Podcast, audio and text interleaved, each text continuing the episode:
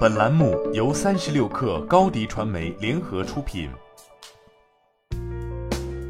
本文来自三十六氪作者李欣。北京时间五月二号，趣头条公布了截至二零二一年十二月三十一号的第四季度业绩报告。财报显示，二零二一年趣头条全年营收四十三点四零亿元，四季度营收达八点八一亿元，四季度亏损环比三季度收窄百分之四十八点九四。趣头条将战略重心调整为提升健康度后，一系列聚焦核心业务、降本增效的举措，使公司运营效率进一步提高。四季度业绩亏损环比收窄。市场环境仍然充满挑战，未来公司将持续贯彻降本增效策略，坚持长期主义。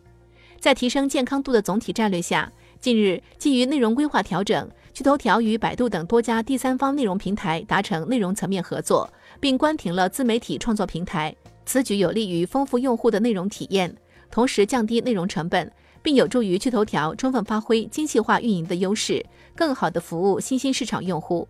据第三方数据机构发布的报告，在免费网文赛道中，趣头条旗下网文平台米读小说月活仅次于番茄小说和七猫小说。二零二一年四季度同比增长百分之二十三点二。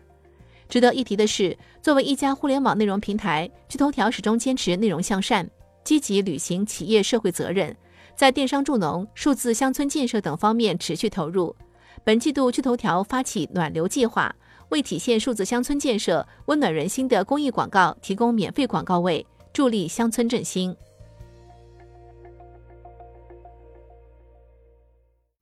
你的视频营销就缺一个爆款，找高低传媒，创意热度爆起来，品效合一爆起来。